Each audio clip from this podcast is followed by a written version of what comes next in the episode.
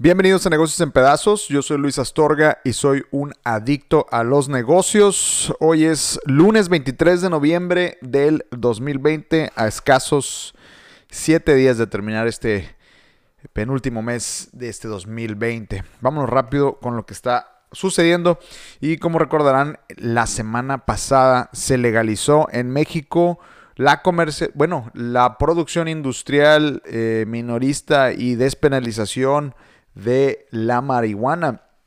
Eh, y esto pues podría ser un gran negocio, un gigantesco negocio, una, toda una cadena de valor, una industria entera que, que de verdad creo que puede apoyar a, a crear ese levantón que vamos a necesitar sobre todo eh, después de eh, que pase esta onda del coronavirus. Eh, y la revista Forbes tiene un, tiene un artículo hablando, de hecho, precisamente de, cómo puede afectar esto y, volverse un gran negocio. Con la legalización de la marihuana para su uso lúdico, México podría aprovechar sus tratados comerciales como el nuevo TEMEC Em, el que es entre México, Estados Unidos y Canadá, para convertirse en un país líder en la industria a nivel global. Sin embargo, este mercado tardaría en comenzar a operar hasta 2022, una vez que se ponga en marcha los aspectos secundarios de la ley. También recordemos que todavía falta la aprobación de los diputados solo se hizo primero, eh, ah, de momento solo está aprobado por la Cámara de Senadores. En entrevista con Forbes, eh, eh, el presidente del grupo promotor de la industria de cannabis, Eric Ponce, aseguró que representan a más de 25 empresas y asociaciones que están seriamente interesadas en el mercado, incluso tienen capital invertido en temas como constitución de las firmas, registro de marca, tanto nacionales eh, como internacionales. Se espera una derrama económica muy importante. Hay mucho interés de inversionistas, tanto nacionales como extranjeros. Canadá y Estados Unidos, que son los líderes en la región, en el mercado, están mirando a su vecino del sur, que es México, y al final del día México con sus tratados internacionales, no solo el TEMEC, con Sudamérica se está potencializando como un líder en la industria. Una de las malas noticias probablemente para los productores estadounidenses es que el que México también se vuelva un posible productor gigantesco de marihuana es que se va a hacer mucho outsourcing, es decir, se van a generar muchos empleos de maquila en México para estos productos, para el mercado gringo y el mercado canadiense y eventualmente para los mercados centro y sudamericanos que lleguen a legalizar el producto. Digo, buenas noticias para nosotros, malas noticias para otros. Eh, de acuerdo con un reporte de Euromonitor, las ventas de cannabis recreativa impulsarán el crecimiento del mercado legal de forma global en un 376% durante los próximos cinco años, superando al cannabis medicinal y al CBD. Y es que la consultora estima que la marihuana recreacional capturará el 67% de las ventas lícitas a nivel mundial en 2025, mientras que la medicinal representará solo el 9% y por debajo del 23% en 2020. Nuevas ocasiones de consumo y propuestas de valor personalizadas llevarán a la industria al territorio de los bienes de consumo de alta rotación. El consumidor moderno de cannabis no solo seguirá bebiendo menos alcohol y fumando menos tabaco, sino que también se diversificará de la flor recreativa tradicional a otros formatos. ¿Qué quiere decir con esto? Eh, para los que no saben, es que en realidad los productos de cannabis no estamos hablando nada más de lo que se le conoce coloquialmente como un churro o de fumar. La cannabis tiene una variante de productos de, extremadamente amplia. Debe de ser uno de los productos lúdicos eh, más diversos que hay por ahí, ¿no? El tabaco, por ejemplo, es tabaco y solo se presenta en tabaco y en una que otra forma el alcohol pues solo tiene variaciones pero sigue siendo lo mismo. Eh, la cannabis tiene productos eh, alternos, comestibles, hay bebidas, hay dulces, hay mantequilla, hay este, es una cosa absurda la cantidad de cosas que se pueden hacer con este producto. E incluso, eh, por ejemplo, el tema del CBD, hay maneras de extraer los elementos psicotrópicos, digamos, o los elementos que hacen que uno se sienta, pues, digamos, como drogado o lo que tú quieras, y solo dejar los elementos eh, benéficos, curativos o, eh, en, este producto, que es lo que se hace con el tema del CBD para ayudar con los dolores musculares, para ayudar con el tema de relajación, ansiedad, eh, bajar el estrés. De verdad, durante años, la verdad es que este es un producto que se ha dejado de lado, pero que tiene una capacidad impresionante de potenciar una industria y además ayudar al consumidor en la parte, si queremos hablar medicinal, olviden, dejando de lado un poquito la lúdica, este, pues es, muchísimo, ¿no? Los siguientes pasos para su legalización en México, pues eh, el presidente de la GPIC expulso, expuso que existen más de 50 países que han legalizado el uso medicinal de alguna forma y más de 40 países eh, el industrial, por lo que México será el tercero en realizarlo a nivel federal y el de mayor población. Eh, porque en, Estados Unidos, de hecho, a nivel federal todavía no es legal, es solo por estado. Ponce detalló que una vez ya aprobado por el Senado, la ley pasó a manos de la Cámara de Diputados, quienes tienen hasta el, quienes tienen hasta el 15 de diciembre para avalarla, para después enviarse a la Consejería Jurídica de la Presidencia. El Ejecutivo Federal da su visto bueno y finalmente sea publicada en el diario oficial. Una vez en el diario oficial, es una ley y pues de ahí, de ahí ya no la detiene nadie. Y como lo he platicado antes, esto no solo genera ventas, sino genera producción, genera empleos, genera distribución, genera renta de nuevos locales, nuevos negocios, hay toda una cadena de valor atrás de ello y muchos productos auxiliares, es decir, productos que el mismo consumidor de la cannabis recreativa va a requerir eh, alterno a, a, en sí la cannabis. ¿no? Bueno, cambiando de tema y digo, y, de algo relacionado, y una de las razones por las que creo que también es buena noticia de que estemos creando una industria nueva, es que la inversión extranjera directa en México cayó un 9.9% debido a la crisis de la pandemia. México ha recibido 23.482 millones de dólares de inversión extranjera directa al tercer trimestre del año, que es casi un 10% eh, comparado con 2019. Las manufacturas concentraron 40% de los capitales, seguidas de servicios financieros y seguros con 18.4%, transportes con un 11.8%, informó la Secretaría de Economía en un comunicado el viernes pasado. La inversión extranjera directa captada por México en los primeros nueve meses del año refleja un patrón de comportamiento similar al observado durante otros periodos de crisis globales como en 2002 y en 2009 dijo la dependencia, que es la Secretaría de Economía. Por país de origen, los flujos de inversión extranjera provinieron principalmente de los socios de México en el nuevo comercio, el nuevo Tratado de Comercio TEMEC, es decir, Estados Unidos y Canadá, es 57% de la inversión que recibe México. Eh, México, que ya sobrepasa las 100.000 muertes eh, con el COVID, eh, está viendo una contracción del 12.8% de la economía este año. Y de nuevo, y es por eso que vale la pena vale la pena muchísimo la diversificación. Cambiando de tema, la empresa Danone eliminará hasta 2.000 empleos y reestructurará, líneas de productos. El grupo de alimentos francés Danone planea eliminar hasta 2.000 empleos, reducir su oferta de productos y reorganizar su negocio global para convertirse en una compañía más eficiente y capaz de adaptarse al nuevo entorno. El mayor productor de yogur del mundo dijo este lunes que estas medidas le ayudarán a ahorrar mil millones de euros al año ah, para 2023 y cumplir un nuevo objetivo de márgenes, de mitad de periodo. Nunca jamás hemos, visto, hemos sido tan ambiciosos en Danone, dijo su presidente ejecutivo Emanuel Faber. Eh, no obstante, Danone se mostró cauta frente a 2021 y proyectó márgenes planos, afirmando que la primera mitad será afectada por las comparaciones con este año, favorecida por el aprovisionamiento y las restricciones de viaje.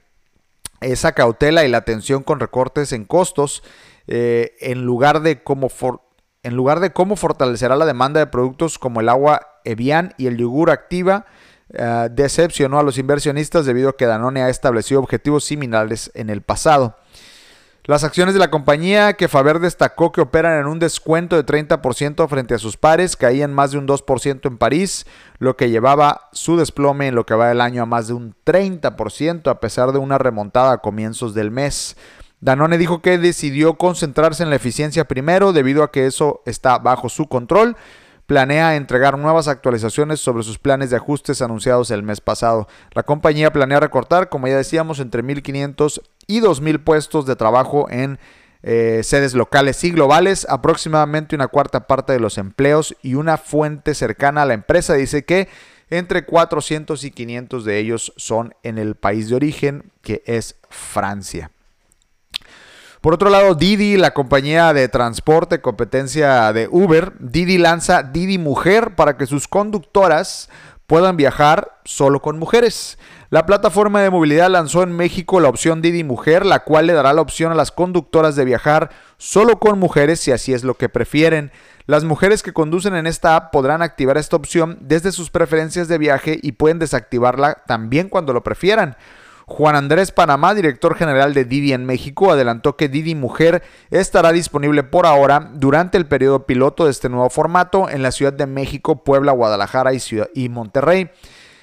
El director agregó que esta es la primera vez que se lanza un programa como este en América Latina bajo la marca Didi. Sin embargo, la firma ya ha lanzado programas similares en Brasil y China. Actualmente en la empresa de movilidad están solo registradas 4.3% de conductoras mujeres en México de un total aproximado de 100.000 socios. Y aunque los directivos aceptan que esta cifra es reducida, a partir de este programa y otras medidas, se busca que el registro de mujeres crezca en la plataforma hasta llegar a un 50%, lo cual lo veo muy difícil, dado que están en un 4% actualmente. Por otro lado, Iveda Ayala, directora de operaciones de Didi en Ciudad de México, aclaró que este programa solo es para conductoras y no para pasajeras, pues la densidad de pasajeras y conductoras es muy dispar y la calidad de servicio y tiempos de, espera podría verse afectada. Son dos razones las que hacen esto complicado al tener solo 4.3% de mujeres conductoras y 50% de pasajeras aproximadamente. Las pasajeras deberían esperar más por un viaje y las conductoras podrían recibir menos ganancias porque la distancia para iniciar un viaje se podría extender. Por ahora el programa Didi Mujer se habilitará solo para la plataforma de movilidad. Sin embargo, Panamá advirtió que posteriormente se busca también eh, entender las necesidades de trasladar este tipo de programas a Didi Food, que es la filial de Didi que se dedica al delivery, a las entregas de comida. Estamos tratando de entender la necesidad de las mujeres en la plataforma, tanto conductoras como repartidoras, y lo que tiene diferente Didi Food es que ahí no tiene tantas interacciones, pero estamos buscando cuáles serían los puntos de interacciones en los que podrían empezar a enfocarse para mejorar su experiencia con las socias repartidoras en la plataforma. O sea, lo tienen Didi. Si usted es mujer y prefiere eh, que su conductora sea una mujer, pues Didi les da la alternativa eh, o la posibilidad de momento no a la pasajera, pero por lo menos a la conductora de que solo atienda clientes mujeres eh, en, este, en esta plataforma. Por otro lado, en el tema ya muy sonado de las vacunas, hay una que no había sacado todavía sus, sus datos y que de hecho pues es de cierta manera la más esperada en, en Latinoamérica y en particular en México, que es la vacuna de AstraZeneca y Oxford. Bueno, pues esta vacuna que se va a envasar en México, se va a producir en México, recordarán que hay una alianza con una empresa mexicana y con, Fundación Slim, de Carlos Slim. Pues esta vacuna ya en sus resultados de, fase de prueba está en un 70% de efectividad. Recordarán que las, las vacunas de mm, los otros eh, laboratorios como eh, Pfizer y BioNTech están en una efectividad del 90%. Entonces, esta de AstraZeneca está siendo un poquito menos efectiva. Sin embargo, una de las cosas eh, más interesantes aquí es que se dice que la vacuna de, Pfizer, de hecho, tiene una complejidad que es eh, la parte de transporte. Es muy, muy compleja. Eh, la requisición de temperatura que tiene esa vacuna requiere creo que menos no recuerdo ahorita, el dato, pero la cadena en frío, la cadena logística no está preparada para esa vacuna, ya que requiere una temperatura muy baja. Y AstraZeneca lo que tiene es que esta vacuna es más fácil de manejar y además es mucho más económica. Y aunque no tiene el mismo resultado, un 70% de efectividad, de hecho, no es un mal resultado, es un resultado, digamos, que está dentro de los parámetros y con algunos ajustes seguramente pueden llegar al 90. La vacuna contra el COVID-19 desarrollada por la Universidad de Oxford y AstraZeneca, que es la que se va a envasar en México, impidió que la mayoría de las personas contrajera la enfermedad en un ensayo a gran escala, lo cual significa un avance prometedor en la búsqueda por poner fin a la pandemia. La vacuna evitó que un promedio del 70% de los participantes enfermara, según muestra un análisis preliminar de los datos que como lo comentaba es por debajo del 90% de efectividad que han mostrado las otras vacunas.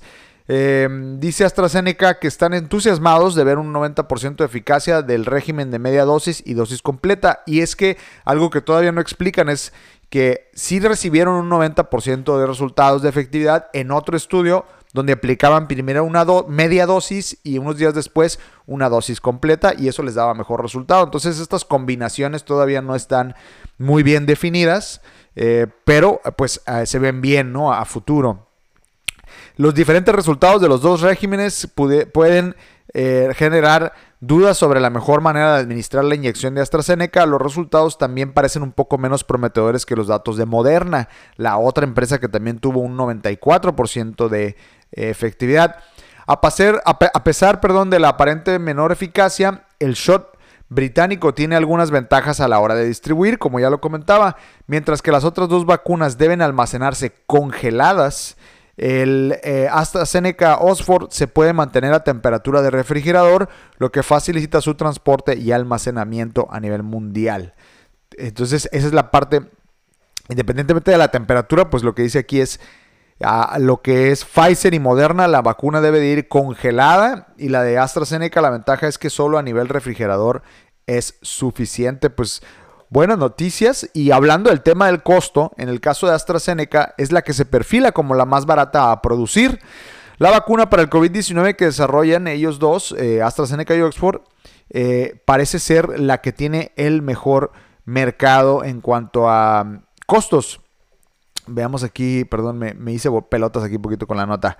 Em, pues dice que tienen un calendario bastante ambicioso. De hecho, casi todas las vacunas están buscando estar disponibles en el primer trimestre del año que entra.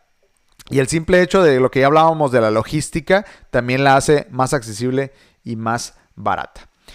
Pues bueno, eso es todo por hoy. Gracias por acompañarme a los que están aquí en vivo en, Facebook e Instagram. Por acá eh, me preguntan, dice, lo malo de verte en vivo es que por la tarde ya no tengo que escuchar. Fíjate que los invito a que escuchen un podcast que tengo que se llama Gente Chingona. Este, así como lo escuchan, búsquenlo en Spotify. Nada más que tenemos un problema ahí con el Spotify. Aparece dos veces. Busquen el episodio 9, es el más reciente. Eh, volvimos a revivir ese podcast. Lo grabé el, el sábado con mis amigos. Eh, Alonso Ortiz y Tony Muñoz y echamos una muy buena platicada. Es un podcast largo de unos dos horas.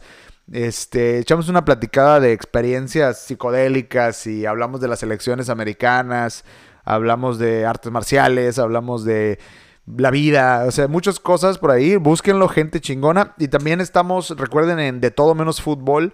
Es otro podcast que grabo los jueves y ahí hago un pequeño segmento échenle un ojo, denle seguir por ahí. Y pues bueno, recuerden que este podcast está disponible, eh, Negocios en Pedazos, en Spotify, Apple Podcast, Google Cast o cualquier aplicación de podcasting que tengan en su celular. Ahí nos van a encontrar. Gracias por acompañarme, nos vemos mañana. Esto fue Negocios en Pedazos. Yo soy Luis Astorga y aquí somos adictos a los negocios. Hasta mañana.